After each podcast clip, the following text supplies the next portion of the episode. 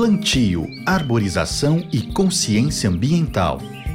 Começa agora o podcast Verde Novo.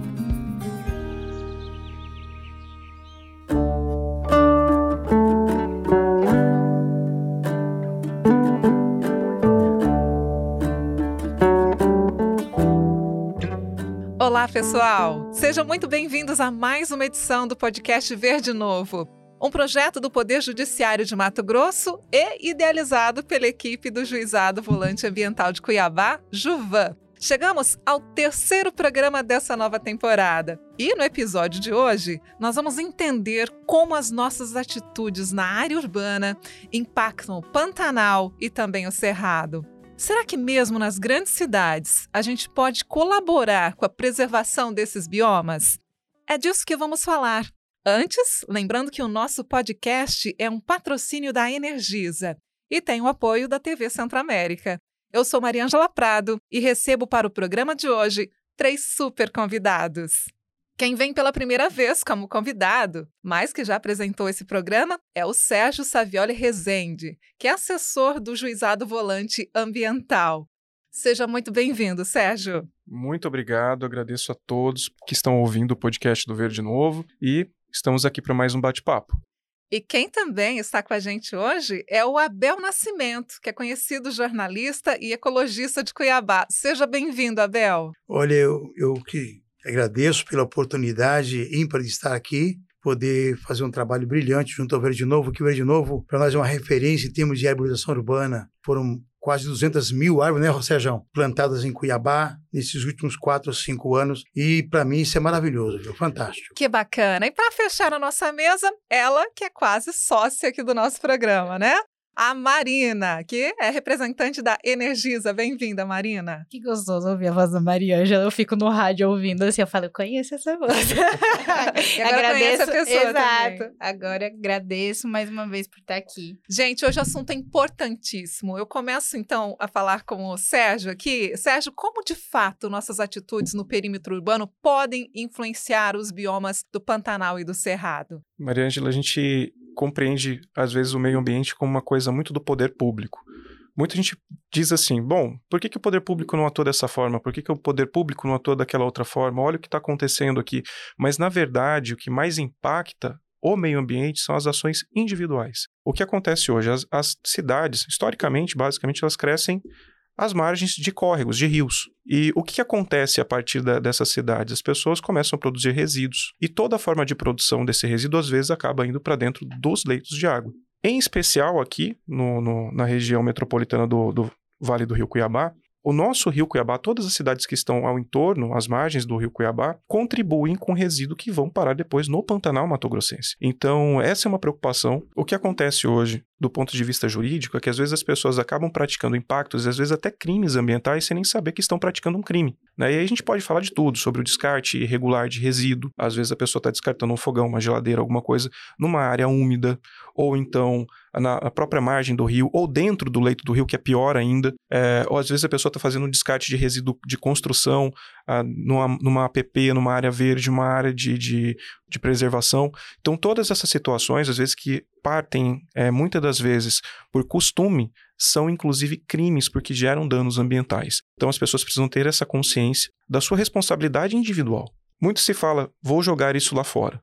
Não existe lá fora. O lá fora é no mesmo planeta que você existe. Então não existe lá fora. Quando você pratica algo que vai gerar um dano ambiental, você está praticando um crime contra a natureza e um prejuízo a si mesmo, porque você está prejudicando o planeta, o local onde você, onde você vive. É, você comentou sobre o lixo, né? Que parece ser cultural. Muitas pessoas acham que pode, que vai desaparecer. Jogou aquele, sei lá, garrafa PET. Isso eu já vi. Parece cultural, é isso mesmo, Abel? Na verdade, existe um parâmetro a ser avaliado. As pessoas falam assim que ah, inconscientemente as pessoas atiram resíduo, lixo em qualquer lugar. É uma questão por uma questão cultural, assim como é o incêndio, os pequenos quintais é, um, é uma questão cultural, assim o lixo jogado aleatoriamente também se constitui uma questão cultural. Eu quero dizer que existe dois parâmetros a ser avaliado. O primeiro é o seguinte, a questão da consciência. O que é consciência? Consciência é um estado de espírito e que eu estou me preparado para poder cometer aquele delito de forma pensada. Mas se eu não tenho essa consciência, eu não posso ser o culpado por esse delito. Então eu tenho, eu tenho no mínimo que ter uma sensibilidade. Então, estado de consciência é um estado que você não prega. Não trabalha a consciência. Trabalhamos a sensibilidade humana. A, a consciência pressupõe se alguém já tem elevado um estado elevado de consciência tal que ele jamais cometeria um crime dessa remonta. Ele não jogaria nem um papel de balinha que ele tivesse no seu bolso, ele colocaria no bolso e não jogaria na rua, para não entupir as galerias, para não jogar no Pantanal. Então, enfim, é um estado de inconsciência, sim mas é a insensibilidade humana que o leva a trabalhar assim. Porque ele não está preparado conscientemente para poder fazer uma ação ou cometer um, uma ação contra o meio ambiente. Ou seja, há dois sujeitos aí, né? A inconsciência e a insensibilidade.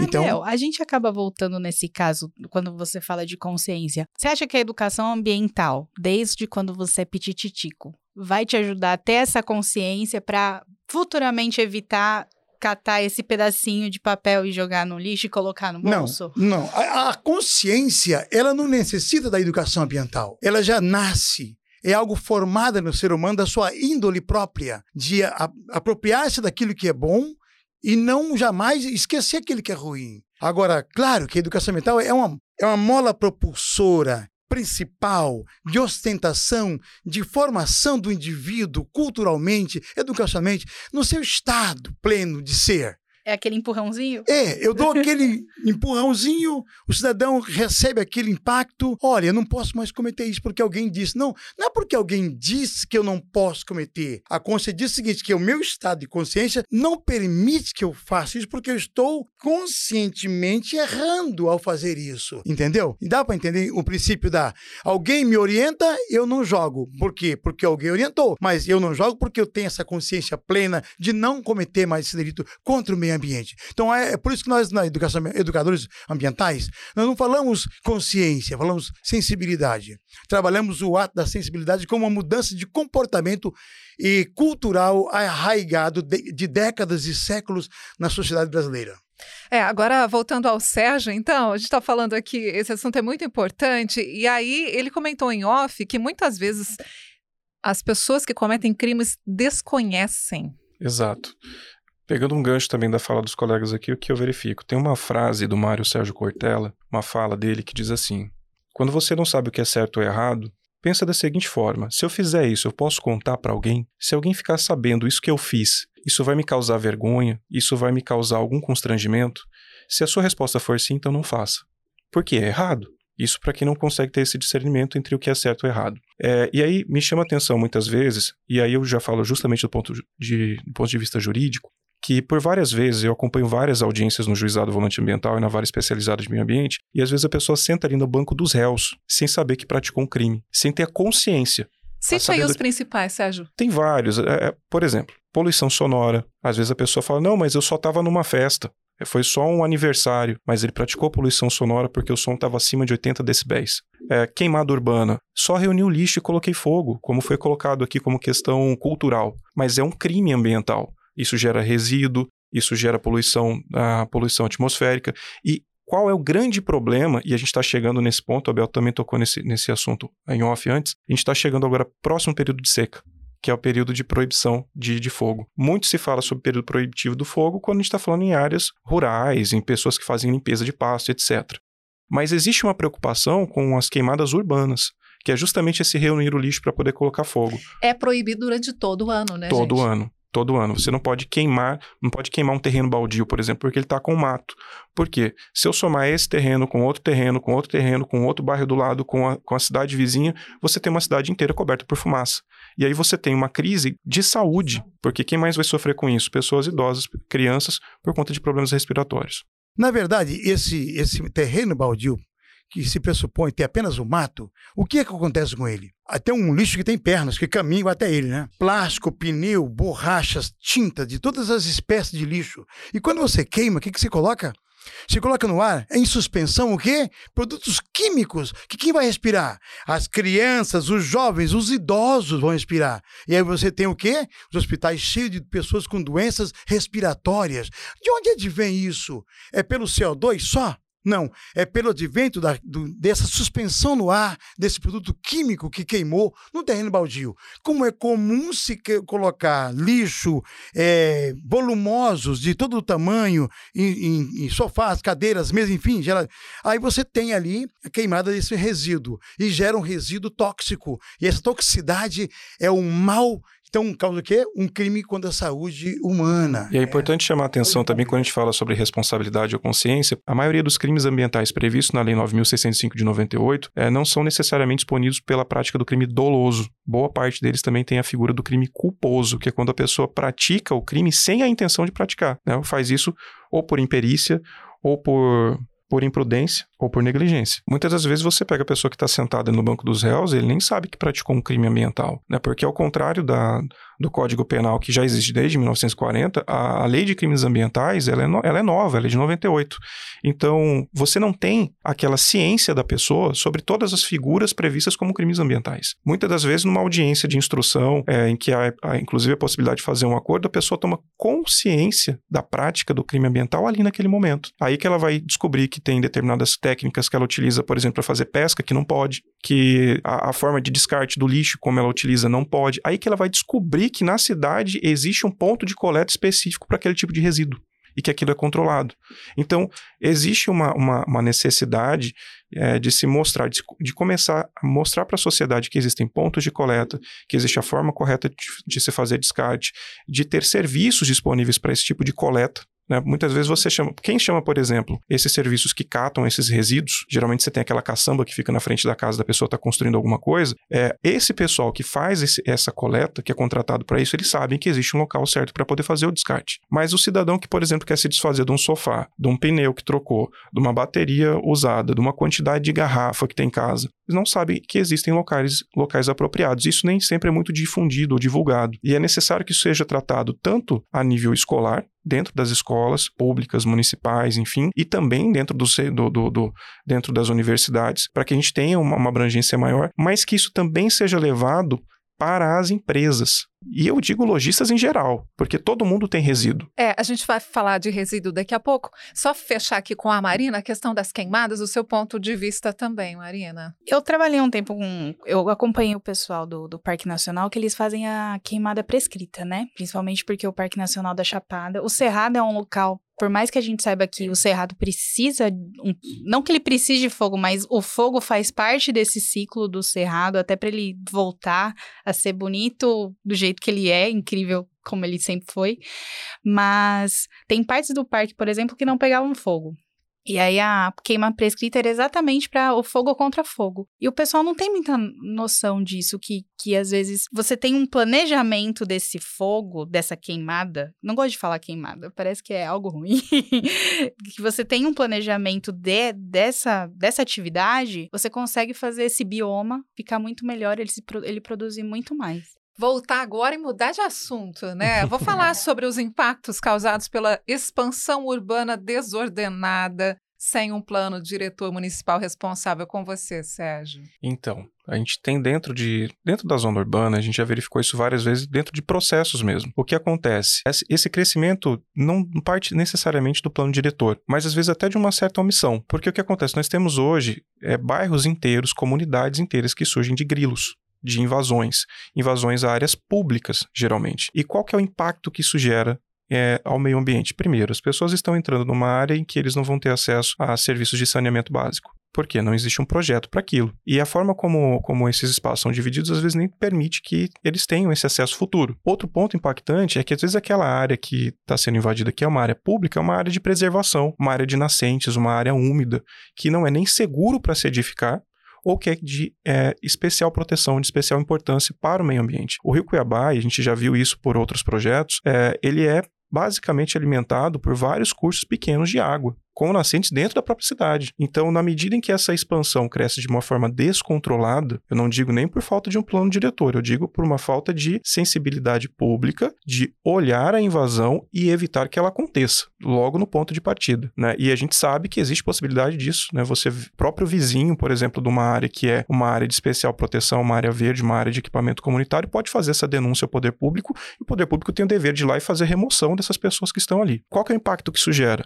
Gera redução de abastecimento de água, isso gera o impacto de redução de área verde dentro da cidade. E a gente está aqui falando num podcast do Projeto Verde Novo. A gente briga para ter árvores dentro da cidade. Para quê? preservar rios nascentes. Para que a gente né? possa ter preservação de rios, a preservação de nascentes, para que a gente possa ter umidade relativa do ar, para que a gente possa reduzir temperatura. Tudo isso está ligado à arborização. E as áreas verdes, que geralmente são as que são impactadas por esse crescimento desordenado, por essas invasões, são justamente aquelas, aquelas áreas que prestam esses serviços ambientais que a gente necessita dentro da cidade. Concordo plenamente com ele. E, nós, e além de ter essas áreas verdes, nós já constituímos algumas no passado, ZIAs, ZIA 1, 2, 3, 4, até 7 ZIAs diferentes, cada um com uma categoria diferente, até quando eu posso desmatar, o que, que eu posso cortar, o que eu posso retirar, e outra, respeitando a Lei 004-92, que é a lei municipal, né, que é, trata da questão das áreas de APP, no seu artigo 38, ela fala sobre a questão da, dos 30 metros de preservar a margem do rio, e na, na, na, 0, na 232, que é a lei estadual, já fala que é 50 metros para os rios até 10 metros de largura, incrível. Para o, a lei federal é 30 metros apenas. Então nós temos esses essas marginais que precisam ser protegidas. E além do mais, Sérgio, você colocou uma coisa certa. As áreas verdes, áreas, áreas chamadas de potencial né, hídrico, área de potencial verde, corredores ecológicos que tem que se ter essa formação. Por que, que as capivaras, por que, que os, os macacos invadem a cidade? Porque nós não temos mais áreas verdes, nós não temos corredores ecológicos, onde circulam animais, né? Que faz a circulação, que faz a troca, é, a, a leva da semente, troca de semente e faz o plantio direto. Eles fazem o plantio direto, eles fazem o plantio direto, né? Então, na, na, na, nesses corredores ecológicos, os corredores ecológicos são de vital importância para uma cidade. Até porque falou que a questão da respiração, né? O ar puro que você respira, o chamado, as chamadas ilhas de calor, que é um foco que você precisa quebrar. Você tem uma ideia? Nós fizemos um mestrado, quando fizemos na UFMT, a professora Gilda Maitelli fez a pesquisa conosco do centro para o horto florestal. Nós tínhamos de 4 a 6 graus de diferença de temperatura, porque no grande centro, asfaltamento, concreto, a, a energia condensada naquele concreto demoraria de 8 8 a 10 horas para dissipar. E numa área que é aberta, que é arborizada, a energia se dissipa com 20 minutos, meia hora. Então você tem um ar fresco diferente da área central. Então foi 4 a 6 graus de diferença de uma área central para uma florestal. Isso na matéria de ilha de calor. Então nós precisamos eliminar as ilhas de calor de uma cidade trazer qualidade de vida, como ele acabou de falar para vocês. É uma, uma verdade, uma, uma realidade, nua e crua. Tem, vou só pegar um gancho desse ponto, porque, embora não seja da área, eu trabalho com o Projeto Verde Novo já há algum tempo e já li tanta coisa a respeito, e algumas coisas a gente colocou em prática para ver como é que funciona, para ver se realmente era aquilo mesmo. E eu me surpreendi quando eu vi que realmente a teoria não é só teoria, ela existe na prática. É, a gente fala sobre balanço térmico, sobre produção, combate a, a, ao calor, etc. Veja que o Abel falou sobre uma diferença de 4 graus. No mundo, a gente está preocupado com o aumento de um grau no planeta, o impacto ambiental que isso pode gerar. Né? E a gente está falando aqui sobre uma cidade. Uma cidade em que em uma área da cidade você tem uma temperatura e na outra você tem 4 graus a mais, no mesmo dia, no mesmo horário. Dentro do Projeto Verde Novo, a gente fez uma reportagem um tempo atrás, que inclusive foi exibida no Jornal Nacional. A gente aferiu a temperatura da Avenida do CPA, duas horas da tarde. Na calçada, estava aferindo salvo engano, acho que 38, 40 e poucos graus. Não, não, não me lembro agora, mas salvo engano era 38 graus. Quatro quadras dali, na esquina do juizado, volante ambiental, numa rua arborizada, a gente aferiu e deu 10 graus de diferença. Claro, eu estou falando um concreto que ficou ali exposto à energia térmica durante um dia inteiro e de uma outra área em que você tinha uma cobertura arbórea que impediu que esse mesmo concreto fosse aquecido. Então, veja que eu sempre, eu sempre brinco com isso quando a gente vai fazer algum tipo de campanha é, educacional, que eu falo assim, as pessoas que moram em, em bairros recentes, que receberam a chave agora e que não tem uma árvore grande na frente de casa, o desconforto térmico ali dentro é muito grande. Você sai de casa de manhã para trabalhar, você queima no sol, volta para casa para assar em banho-maria, porque toda a edificação está quente. E se você coloca um ar-condicionado, ela pode dizer isso pra gente. Quanto tempo a mais vai demorar para esse quarto ficar gelado? Muito. Muito mais. O consumo de energia é muito maior.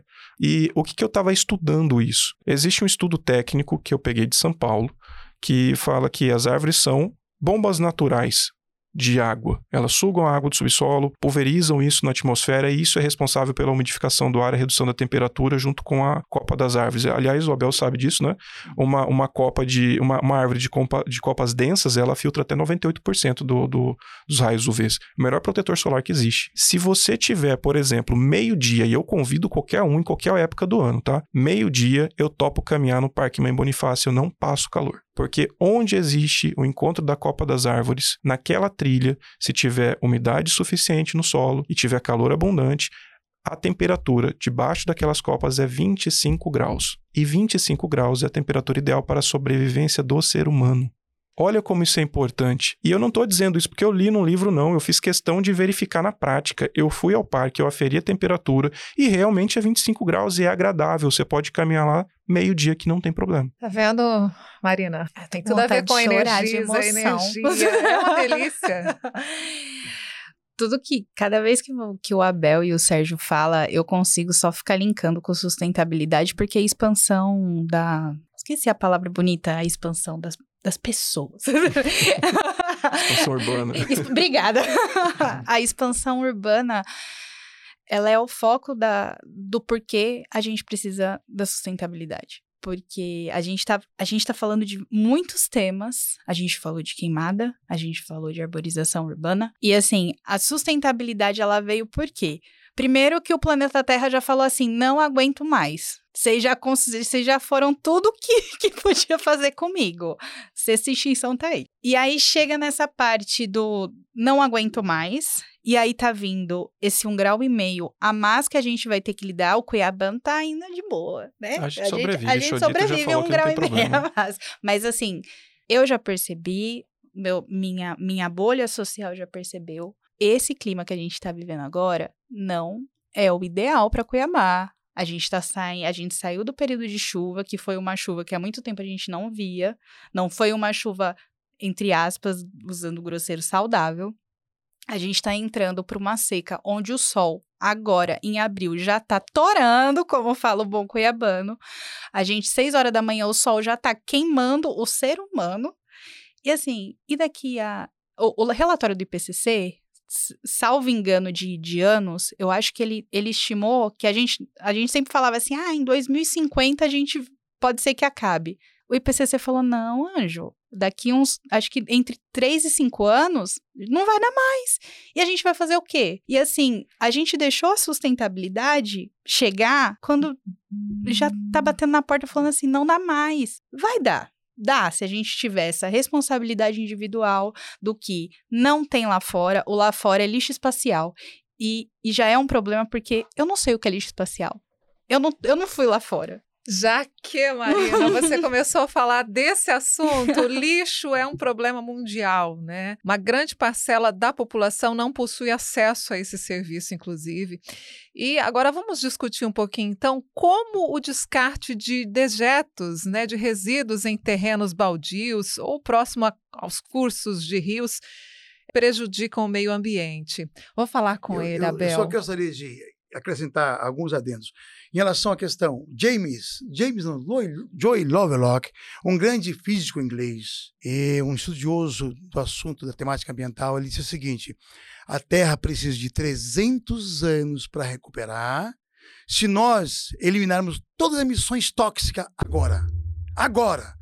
Todas as emissões tóxicas agora, mais 300 anos, zerado, Fica nós conseguimos top. recuperar a Terra. Então, é uma coisa o bioma cerrado, por exemplo, já perdeu mais de 40%. Quase 50% dele já, já foi dizimado. Porque são árvores sinuosas, simplesinhas, mas que não servem para nada, vão derrubar tudo, cortar tudo, colocar soja, colocar capim, colocar gado e pronto. E aí você tem o que um impacto gigantesco nessa área, porque o cerrado é a nossa grande caixa d'água. Falou de caixa d'água agora há pouco aqui? Então nós estamos lembrando da caixa d'água do cerrado terreno esponjoso, parte alta, 500 metros, 600 metros, 800, 900 metros de altitude. São a parte das nascentes que nascem Nós temos o rio ah, Alto Paraguai, nós temos o rio Cuiabá, nós temos o Manso, que está um pouquinho elevado, essas partes dos cerrados que são altas e que hoje viraram pastos. E vão cair aonde desse rio? tudo, vão tudo no para Pantanal. a planície pantaneira, que já é mais que virou uma planície verdadeira, planície, que planou tudo, né? Então você tem aí um, um, um grande impacto de relevância que é chamado os, os biomas. Nossos biomas Cerrado, Mata Atlântica, só tem 6,5% dela. Imagina que 93, 96,5% já foram destruídas da, da, da Mata Atlântica. O nosso bioma mais recente agora, que é o nosso nossas caatinga, Mato Seco, também está sendo destruído ao, ao- aos léu, à vontade. Então nós estamos terminando, estamos matando a calinha dos ovos de ouro. E hoje, onde se produz melhor vinho? É no bioma Caatinga. Melhor vinho, melhor uva é no bioma Caatinga, na Bahia, no Pernambuco, lá nas Caatingas. Por quê? Descobriram que tem um solo maravilhoso e vamos colocar irrigação nesse solo, vamos produzir nesse solo. Então vamos destruir as matas secas, as Caatinga. Assim como destruímos o nosso cerrado, estamos avançando para a ma- a mata da Amazônia também, e vamos terminar com o Paralelo 13, Amazônia Legal, e acabar com o restante que nós temos.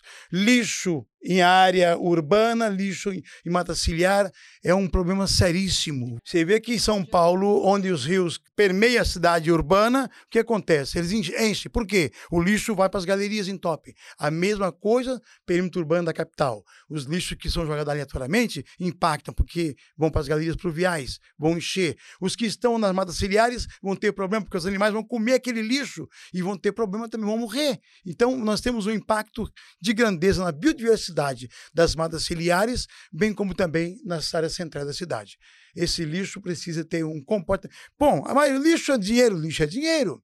É, recentemente levantou-se que nós poderíamos ganhar de sei- 16 milhões de reais por ano com esse resíduo que é jogado fora aleatoriamente. Podemos ganhar? Sim, mas temos que organizar esse trabalho. Hoje existe um- uma dezena de empresas em Cuiabá que trabalham com resíduos recicláveis, que vendem esse material e ganham muito dinheiro com eles, porque empresariaram isso aí. Mas e as nossas cooperativas simples, é, Corepan, a Camargo, a Opinião e outras mais que, que vem aí, que pode é, ter o catador que vai fazer o trabalho, elas estão ainda engatinhando. E se não se perder no tempo, porque nós conseguimos fazer um acordo empresarial, trazer os resíduos do grande gerador, que a lei 96, a lei 9605/2010 garante que ele é dono do resíduo, o grande gerador. Se ele por ser dono, eu conversei com alguns e conseguimos captar esse resíduo para o catador. Então ele tem hoje o resíduo com ele. Então aumentou um pouquinho o seu salário. Mas não é, não é sempre assim. Agora, uma cidade, para ser, ter uma qualidade seletiva, é preciso ter uma organização social de base muito bem estabelecida. Curitiba é uma referência eh, nacional. Não chegou nem a 3% do, do seu resíduo coletado. Nem a 3%. Ou seja, 90%, 97% ainda está sendo lançado em locais inapropriados. Muitas vezes as pessoas jogam isso em terrenos baldios. Né? Como o Abel colocou aqui, quando tem uma queimada urbana, que as pessoas utilizam isso às vezes até erroneamente como uma forma costumeira, isso vira é, resíduo para o ar depois. Mas também a gente tem que verificar alguns impactos que acontecem dentro das cidades, que são muito comuns, como as enchentes. O que acontece hoje, a gente vai trazer um exemplo, vou trazer o exemplo aqui de Cuiabá. A gente tem o- a nossa área central, basicamente, ela foi construída em torno de um curso d'água. A Avenida Prainha não se chama Prainha à toa. Havia ali um curso de água, aquilo já foi um rio. Então, o que acontece? Ela é uma área baixa. E às vezes aquele lixo que o lojista coloca, é claro, não estou dizendo que são todos, mas o lixo que o lojista coloca ali na frente da, da, da própria, do próprio empreendimento e deixa ele para ser catado depois, numa chuva mais forte, ele vai descer, ele vai encontrar uma boca de bueiro, ele vai entupir esse local e tudo que estiver dali para baixo vai alagar. Então, são coisas simples, são hábitos muito simples. Às vezes é a- é a questão de você saber que hora colocar o lixo para fora da loja, ou então de se criar uma rotina específica para poder fazer isso, para que isso, para que não, não ocorra esse tipo de problema. A Marina até comentou sobre os resíduos que vão parar no Pantanal, que atingem Uhum. outras baías, enfim. Que vai. Assim, a gente. Se você for pensar na água, a água ela vai levando, não importa o quê. E a mesma coisa acontece com. Ela vai levar o resíduo. E assim, a gente, a gente, a gente tem que começar a olhar. A gente sempre viu coisa muito. A gente tem que ver o, o meio ambiente como o planeta Terra. A gente tem que se incluir. Tem uma figura maravilhosa na internet do. Eu acho que eu falei isso no outro podcast, mas é que essa figura fica batendo na minha cabeça toda vez que eu vou falar disso. Que a gente tem o, o ego e o eco. No ego, a gente coloca aquela imagem do homenzinho em cima de todo mundo. Ele tá o topo da, do, da pirâmide, o topo da, o topo da cadeia. A gente usa topo da cadeia só para cadeia trófica. e tem o eco, que é quando a gente insere o ser humano dentro das, do, do ecossistema, que é isso que acontece. E eu acho que isso acaba. Eu acho que é isso que falta para ter essa responsabilidade individual que a gente ficou conversando em off aqui. A gente precisa entender que o fato da gente acordar, tomar um banho, a gente já causou impacto. E, e isso vai faltando na, na, responsabilidade até uma hora que, que essa parte do, do rio, de levar o resíduo, é algo que a gente não costuma ver. A gente não pensa nisso, porque a gente volta de novo na coisa do lá fora. O lá fora é o rio, o lá fora é, é o Pantanal, o lá fora pode ser o Cerrado, o lá fora é a América é do Sul. É o lixo nos oceanos. É o lixo nos oceanos. é a famosa foto da tartaruguinha lá com, com, o canudinho. Nós fizemos mais ou menos umas 30 coletas de resíduos no Pantanal, em movimentos sociais, ONG. De uma vez eu levei o Exército, Marinha, Aeronáutica, levei tudo para lá. Que tiramos 30 toneladas de lixo do Pantanal. Tiramos esse lixo para cá de volta, levamos para o aterro sanitário. O que, que esse lixo foi fazer no Pantanal? Alguém jogou esse lixo. O lixo não tem perna, ele não caminha. Alguém jogou ele na galinha pluvial, alguém jogou no rio e ele foi parar no Pantanal. Fizemos uma, uma dezena de movimentos desse em, em, Mato Grosso, desde o início dos anos 80 até 95, 96, até ano 2000, onde criamos, fizemos o Milimp, movimento Rio Cuiabá Limpo, Milimpe, era o movimento do Rio Cuiabá. Tínhamos 60 instituições trabalhando esse movimento para a limpeza. Mas eu pergunto, mudou alguma coisa? Não. Porque não adianta você trabalhar esse movimento é, de limpar, limpar, limpar, limpar. O mais importante é sensibilizar as pessoas. Mudança de hábito, de cultura, de tempo, vai fazer com que ela não faça, não cometa mais essa arbitrariedade. Agora, só o tempo dirá quando será que vai acontecer isso? A gente vê o seguinte, né? O artigo 225 da Constituição Federal fala quem são os responsáveis pelo meio ambiente. E, ela, e ele diz que cabe ao poder público e às pessoas, à sociedade. A sociedade é eu, você, as empresas, todos, todos nós somos responsáveis pelo meio ambiente ecologicamente equilibrado, bem de uso comum do povo. Então, é, essa responsabilidade ela é comum, mas você só vai ser, só vai enxergar o impacto que isso causa quando isso atingir você individualmente. Tem que doer no bolso, Sérgio? Às vezes precisa doer no bolso, né? Eu digo assim, quando é que você gasta menos água no chuveiro? Quando a conta de luz vem, vem mais alta e quando a conta de água vem mais alta. Aí você começa a desligar o chuveiro para poder se ensaboar. Só que quando o lixo bate a porta, quando a água bate na canela dentro de casa, e tem uma tirinha que eu vi que ela é exemplar. Ela diz assim: Diz assim, não. Ela, ela, mostra o seguinte: a água invade a casa da pessoa e começa a levar os móveis. E aí a pessoa, a pessoa fala assim: nossa, mas o que aconteceu? Mas no quadro é assim: primeiro a pessoa vai lá e descarta um fogão dentro do rio, um colchão dentro do rio, um sofá dentro do rio. Aí quando alarga, a água vem e fala assim: vem buscar o resto. A gente precisa entender o quão impactante é a nossa existência, as pequenas atitudes que a gente tem na, na, nossa vivência, no nosso dia a dia, o quanto que isso impacta no meio ambiente. Respirar já é um impacto, tomar um banho é um impacto. Posso só complementar a sua Sim. fala? A gente está falando de resíduo e é algo que vai puxar para o bioma, que vai puxar para a sustentabilidade. O animal silvestre que está ali no, no habitat dele e a gente que foi e falou assim, dá licença que eu também vou entrar, a gente tá começando. O pessoal começou a perceber que tem uma capivara andando ali, um tamanduá bandeira andando na avenida de lá. O que, que eles estão procurando? Recurso. O que, que é o recurso dele? Alimento. Que tinha onde nas E tem aonde na área que tinha na área verde que agora não tem mais por causa da expansão urbana também, Exatamente. também. E o que, que o animal vai fazer? Ele vai buscar recurso em algum lugar. E qual é o lugar mais próximo? O lixo que a gente deixa ali na porta. Isso quando não vem para dentro de casa. Né? Isso quando não vai para dentro de casa. E aí vai dentro abrigo, de casa, inclusive. a gente fica com o quê? Com medo. Mas assim, o bicho também tá assustado. Quem que invadiu a casa quem de quem? Quem invadiu a casa de quem? É, nós temos um visível impacto de, de relevância aí em Petrópolis, né? Rio de Janeiro. Exato. Ocupar encostas de montanhas, está na legislação, é crime ambiental. Não pode. É proibido. Topo de morro é proibido. Vales profundo. E não pode ser ocupado. E as pessoas pedem para ir para lá para morrer. Aí tem uma morte, depois tem outra morte, todos os anos tem outra morte, depois tem...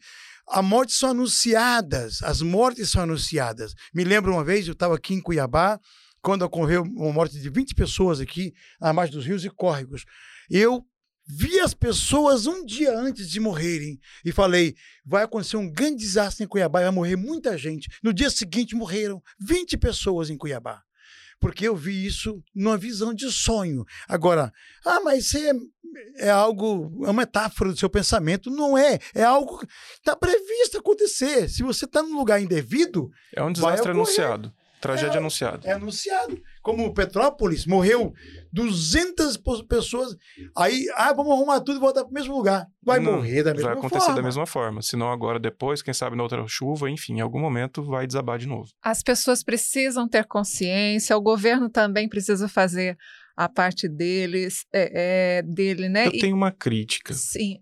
O governo, do meu ponto de vista, ele não é necessariamente alguém que precisa ter a atitude de fazer. Perdão, o governo, do meu ponto de vista, não é alguém que tem a atitude de resolver. Porque o resolver é depois que aconteceu. O governo é alguém que tem a, o dever de prever e evitar, tomar atitudes que evitem aquilo. É por isso que a gente fala, por exemplo, sobre a necessidade de licenciamento ambiental para edificação. Por quê? É no momento da, do licenciamento que você vai verificar se aquela área é edificável, se aquela área pode ter uma construção, se existem alguns, algum tipo de, de recurso ambiental protegido para que aquele local possa ter algum tipo de construção ou não, e se é seguro para poder fazer edificação, que é o ponto que a gente está tratando sobre as encostas, né? Então, é, é, a função do poder público, basicamente, é a de proteção. Agora, o ser humano, o indivíduo, precisa ter consciência do seu impacto. Esse impacto vem de tudo, vem da edificação no local, no local errado, vem da forma como ele descarta o lixo, vem da forma como ele usa de forma incorreta os recursos, os recursos naturais. Então, a importância da, da conscientização do indivíduo quanto ao meio ambiente é muito maior do que a gente ficar tratando sobre responsabilidade do poder público. A sociedade precisa compreender, primeiro, que não existe sociedade, existe indivíduo. Todos nós estamos dentro do meio ambiente e o meio ambiente não está lá fora. O meio ambiente está dentro de casa. Né? Eu faço parte do meio ambiente, você faz parte do meio ambiente, a minha casa faz parte do meio ambiente artificial. E nós estamos em, dentro de um único local que se chama planeta Terra. Então, se eu conseguir compreender que a minha existência gera impacto, que o meu impacto é responsabilidade minha, primeiro, e que eu tenho a obrigação de reduzir os impactos da melhor forma possível, seja com a separação do resíduo, seja com o momento certo de colocar o lixo lá fora, seja com a preservação de espaços públicos, seja monitorando espaços públicos também, porque na medida em que eu vejo uma invasão, eu, como, como cidadão, tenho a obrigação de fazer essa denúncia, porque aquele espaço que está ali preservado, que é uma área verde, ele me beneficia e beneficia todas as pessoas que estão no entorno dele. Beneficia a cidade, beneficia o planeta. Então, se as pessoas conseguem ter essa conscientização de que não existe o meio ambiente lá fora não é um mundo à parte, ele é o seu mundo, que a responsabilidade pelo meio ambiente começa por você, dentro da sua casa, então a gente vai começar a caminhar de uma forma diferente. Eu preciso construir o planeta para daqui 30 anos, para quem vai estar lá daqui 30 anos. Vamos começar primeiro com as crianças fazendo a nossa educação ambiental, mas a gente precisa também mudar os nossos hábitos. Porque se eu estiver vivo daqui 30 anos, eu vou querer ter melhor qualidade de vida do que a gente tem hoje. Exatamente. E você, Marina? É, eu só vou complementar, que nem precisava falar. Mas assim, a gente tem que. Foi bem o que o Sérgio falou e o Abel falou também. A gente tem que olhar para dentro e ver assim, o que que eu faço que pode causar impacto, se vai impactar só a mim, se vai impactar meu vizinho, e a gente tem que perder o medo de falar para o outro que ele tá errado. Porque a gente, tudo bem, eu, eu consigo fazer a minha sustentabilidade, mas eu não vou conseguir sozinho. Eu preciso do meu vizinho, eu preciso do, da minha família, eu preciso de todo mundo. É sensibilizar, a gente precisa sensibilizar para desenvolver. Gente, chegamos ao final dessa temporada. Eu quero muito agradecer a você que nos ouviu, que compartilhou os episódios, que curtiu o nosso conteúdo. E eu quero agradecer a esses grandes parceiros né, que estiveram aqui hoje. Sérgio, muito obrigada. Eu que agradeço mais uma vez a oportunidade de estar aqui e, obviamente, o patrocínio da Energisa e o apoio de sempre do Abel aqui também representando o município de Cuiabá. Eu agradeço sempre. É um espaço importante, momento da gente discutir mais, um, mais um, uma oportunidade de conscientização ambiental. Muito obrigado. Eu quero agradecer de pronto e bate aqui agora ao Tribunal de Justiça de Mato Grosso, é, que teve a coragem de meter a cara e fazer acontecer, junto com o juizado volante ambiental, doutor Rodrigo Curvo, um guerreiro corajoso que realmente é, fez acontecer. Foram quase 200 mil árvores plantadas em Cuiabá. E agradecer também ao grupo da Energisa, que realmente tem sido um parceiro número um nosso, e também a Centro-América, que tem dado essa participação ativa todos os dias no nosso trabalho, no nosso cotidiano, no plantio, dando cobertura, fazendo esse trabalho fantástico. E em especial a Energisa, porque eu tinha um problema seríssimo de morte de macacos na minha região, no Parque Zé Boloflor. Eu pedi para a Energisa, encapou os fios e não morreu mais, graças a Deus. E eles dormem no fundo da minha casa, de dia e andam de noite. É o macaco da noite que está lá. Entendeu? Então isso é interessante. E agradecer a você, meu amigo, lá de Soripré, Aldeia Chavante, que vamos estar lá no dia 18. O meu grande medo é passar nesse corredor venenoso, passando por Campo Verde, primavera. A hora que eu saio de primavera, eu começo a respirar um ar puro das aldeias, porque a mata virgem, bonita, está na minha frente. Começo a ver pássaros mortos, bicho morto na, na, na rodovia, porque antes não tem, porque não tem o que morrer. Já morreram todos, envenenados. Obrigado. Obrigada, Bel. Muito obrigada, Marina. Eu que agradeço. E aproveitando que a gente está falando de sustentabilidade, biomas, lembrando que tem um projeto do BNDES, do qual a Energisa é uma da, das patrocinadoras, que é para reflorestar os biomas, restauração com plantio. Então, se você tiver um projetinho sobre restauração de biomas, dá uma olhada lá no site do BNDES, que a gente vai ficar muito feliz em avaliar seu projeto. Que bacana. Quero muito agradecer você que nos acompanhou, agradecer a oportunidade de conhecer pessoas incríveis e apresentar esta temporada do podcast do Projeto Verde Novo. E eu quero dizer que, para você saber mais sobre o Projeto Verde Novo, é só acessar o site projetoverdenovo.tjmt.jus.br. Lá você fica por dentro do calendário de ações, das últimas notícias e também tem acesso às redes sociais do projeto. Sempre lembrando que o Projeto Verde Novo tem o patrocínio da Energisa e o apoio da TV Centro-América. Um abraço e até a próxima.